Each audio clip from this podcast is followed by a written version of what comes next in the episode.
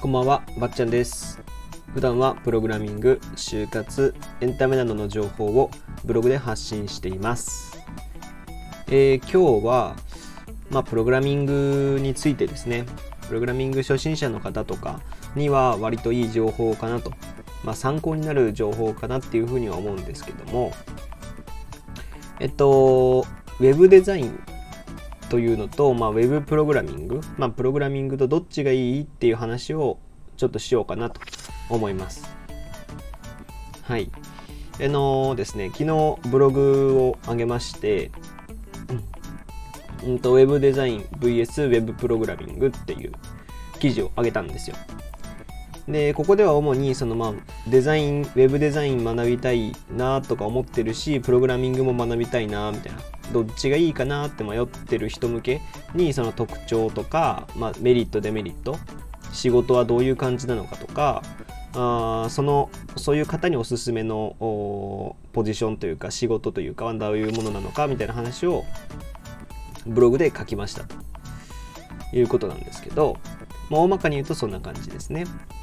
で、僕自身もですねこう昔その1年前とか2年前ぐらいかなプログラミング始めるっていう時に、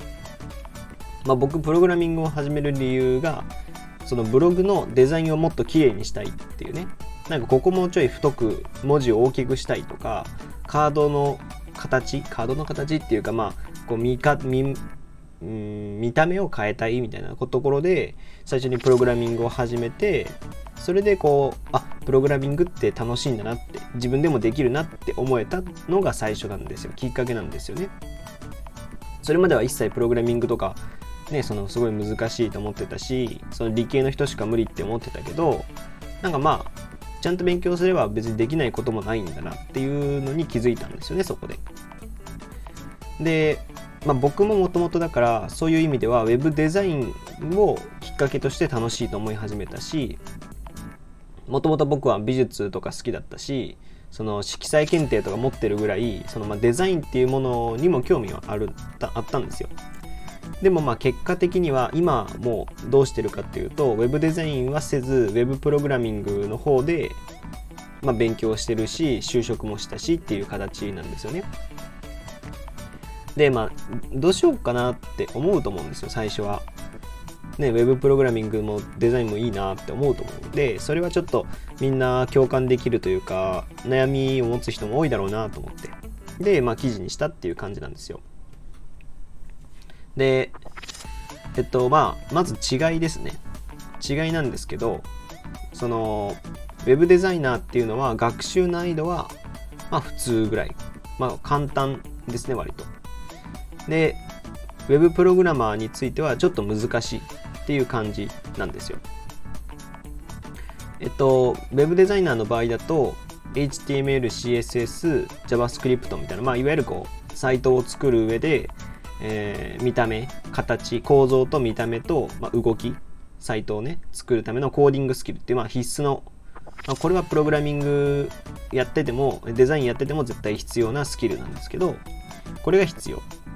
と、えーデザイナーの場合はイラストレーターとかフォトショップっていうね、まあ、あの、アドビツールですね。アドビツールだったり、まあ、それに代用されるようなものの使い方を勉強してなきゃいけない。で、もう一つは、デザイン全般の勉強が必要ですね。その心理学的にどういう影響があるのかとか、えっと、その余白がどれぐらいあった方がユーザーは心地いいのかとか、そういうことの勉強を必要としますと。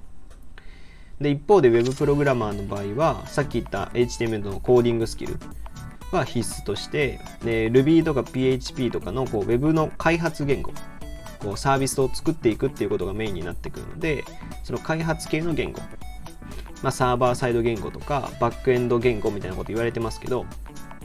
まあその中身ですね。あのデータベースがあってとかサーバーをよサーバーで飛び出してとかそういうちょっとまあ難しいいわゆる難しい感じのプログラミングの習得。とあとそのサーバーさっき言ったけどサーバーとか HTTP 通信とかっていうネットの基本こうどういうどういう経緯で、えーウェブペウェブページとかプログラミングが動かされているのか動いているのか僕たちが検索したら出てくるけどこれはどうやどういう原理でで出てくるのっていう話を勉強しなきゃいけないと。まあ、ここら辺の違いなんですよね勉強的には学習的には。で学習難易度で言うと今多分聞いた感じでもわかると思うんですけどプログラマーの方が学習難易度は高いですね。うん。もともと既存にあるものだし既存にできているものをその目に見えないそのネット通信っていうものでを頭でこう理解しなきゃいけないデザイナーの場合は目に見えるのでまあ分かりやすいっちゃ分かりやすいんですけどプログラミングの場合は目に見えないのでそれが難しいかなと。まあとはいえそのデザインとかはトレンドはあるんですけど100%の正解がないので逆に難しいとも言えます。クライアント次第っていうか自分はこうも自分はこういうデザインでいいと思うんですけどっていう話になってくるのでそれはこううんまあ難しいというかね相手に合わせなきゃいけないっていう難しさもあります、まあ、なんでつまりその自分で答えを探すっていうのがあのモチベーションが上がるっていう人は web デザインが向いてる。国語とかがですね。国語に国語の何、えー、て言うのかな。何時以内に自分の意見を書きなさいみたいなやつをうまく書きたい。自分でこういう答えを書く書きたいっていう人は国語みたいなそういう教科が得意な人は割と web デザインの方が好きかな。得意というかまあやっていけるのかなと思います。一方でその明確な目明確な答えがあってその目的を逆算していったり自分で考えるっていうことが好き。っていう方はプログラミングが向いてる、まあ、いわばその数学が好きっていうパターンですね。うん、ちゃんと明確な目標があってそこに向かって、えー、じゃあこれをしなきゃいけない。逆算していくのが好きっていうかさこうやこれやってじゃあこれをやるためにこれやってみたいな。そういう考え方が好きな人は Web プログラミングが向いてるかもしれませんね。うん。っていうことかな学習難易度で言うとでまあ僕のブログの方では、まあえっと、そういう方向けの無料の学習サイトも2つ載せているので、まあ、そちらも見ていただけるとと思います。うんで、次ですね、えー、給料について。Web デザイナーとプログラマーの給料についてですけど、えっと、これは求人ボックス給料ナビっていうものから僕は引用して話をすると、Web デザイナーの場合は平均年収が432万円。えー、Web プログラマーの場合は平均年収538万円っていうことです。えっと、求人ボックス給料ナビっていうサイトは、まあ、こうグラフとかね、えー、時代別で求人数がどう伸び、伸びしろとか、そういうのが見えたり、都市別の給料みたいなものを書いてるので、あの、まあ、ウェブデザインプログラマーに限らず、自分のなりたいかなと思ってる職業のこう推移というかは見ておいた方がいいと思うので、おすすめです。で、えっと、これに関して言うと、ウェブデザインとプログラムに関して言うと、まあ、えっと、まあ、この求人ボックスではこう書いてあるんですけど、大体まあ確かにこんぐらいかなと。僕がよく見るものでも大体こんぐらいですね。平均年収400万。まあ、ウェブデザインに関しては割とこう、まあ、なんていうのかな。一般的に、一般的ぐらいですよね。430万とか450万あたりって平均ぐらいなので、それぐらい。で、プログラマーはやっぱ500万をこう超えてくるのが大体ですよね。まあ、これはもちろん、その、スキル次第で差は確かにたくさんあるんですですけど、まあ、100万円ほど年収が高いっていうのは大体そうなんですよね。で給料と難易度っていうのは学習難易度っていうのはやっぱ関係があるあるのでそこはね難しい部分ではあるんですけどなんかでもじゃあ Web デザインのを勉強している人が、うん、そのまま給料が低いかっていうとそういうわけでもなくて Web デザインをやってる人たちっていうのは割とこう何ていうのかなうん、定時でしっかり帰って、え、副業でデザインを教えたりとか、なんかウェブディレクターとかウェブマーケターも勉強して、そのウェブデザイナーかけるなんかっていうので、まあ、様々な活動をしている方が多い、僕のイメージはあるので、そういう部分でね、稼ぎ、なんていうのかな、自分の夢というか、なんかやりたいことがあって、ウェブデザインをとりあえずやるっていうのはありかなと思います。うん。で、在宅のしやすさですね、ことは、今度は。Web デザインと Web プログラマーの在宅のしやすさなんですけど、えっ、ー、と、まあ、こういう記事を読むっていうか、こういうことを聞きたい方っていうと、まあ、ノマドワーカーとかを目指してたり、在宅で仕事したいなみたいな、リモートで仕事したいなっていう方も多いとは思うんですけど、えっと、どっちの方がしやすいですかって言われたら Web デザインの方がしやすいです。ただ、まあ、これは、えっと、ウェブデザインもプログラミングも割と他の営業とかね、えー、会計とかそういう仕事に比べて圧倒的に柔軟なのでそこはねあのある程度技術スキルがあればどちらも、うん、デザインもプログラミングの人もできると思うのでそこは他の職に比べていいよっていうことを把握した上で Web デザインの方がなおかつ在宅しやすいかなって思いますね。うん。で、まあ、その Web デザインの方が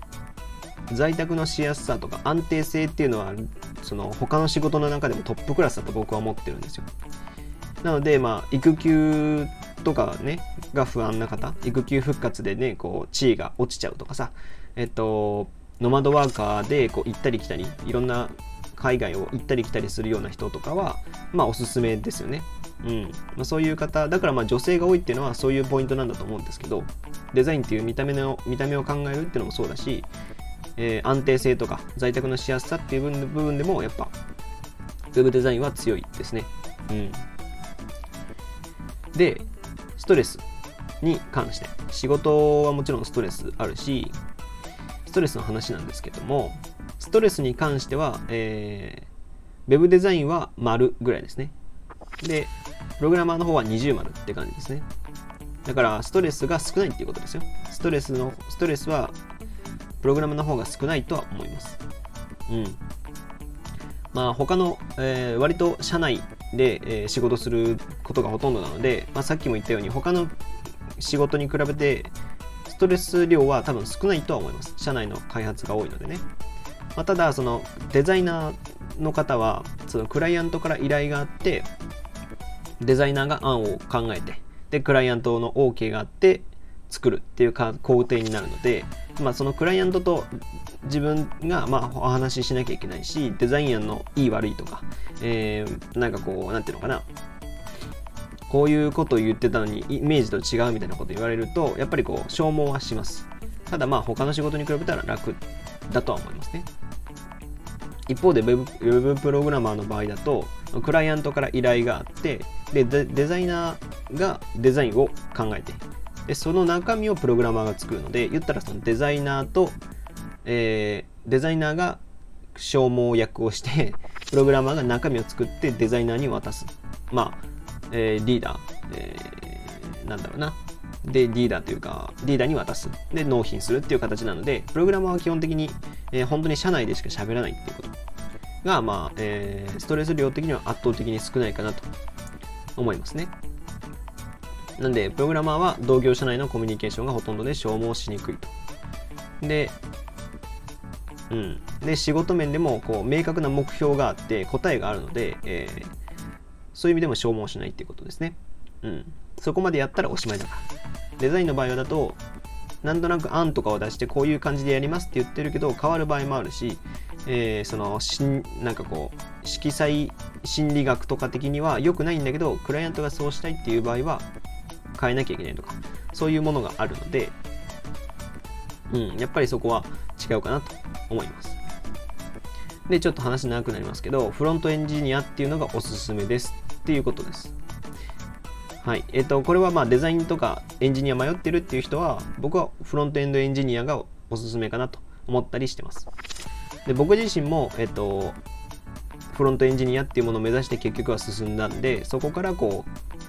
いわゆるエンジニアにプログラマーになるのかデザイナーになるのかっていうのを決めることはできるのでとりあえずフロントエンドエンジニアとして目標を持って動き出した方がいいと思いますっていうことです、まあ、そのフロントエンドエンジニアっていうのは何かっていうとさっき言ったみたいなその必須のコーディングスキルプラスワードプレスっていうことだったり PHP の基礎だったりまあその作れはしないけど大掛かりなものは作れないけども、えー、流れはわかるみたいなポジションですね。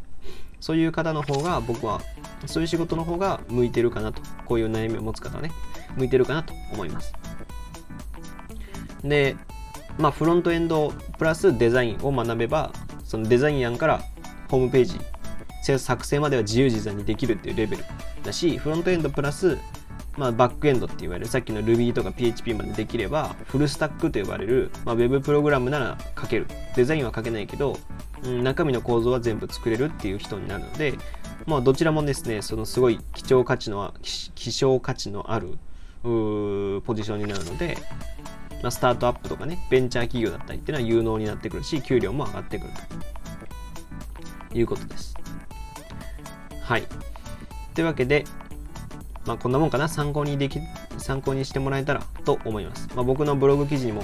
あるし、えーと、下にもリンクを貼っておくのでぜひぜひ読んでみてください。はい。というわけで今回は Web デザインとプログラマーの違いについてお話ししてきました、えー、他にもですねえー、Twitter やバッチャンネルというブログでも発信しているのでそちらもご覧ください。えー、よければフォローやいいね、レターもお願いします。それではまた次回お会いしましょう。ばっちゃんでした。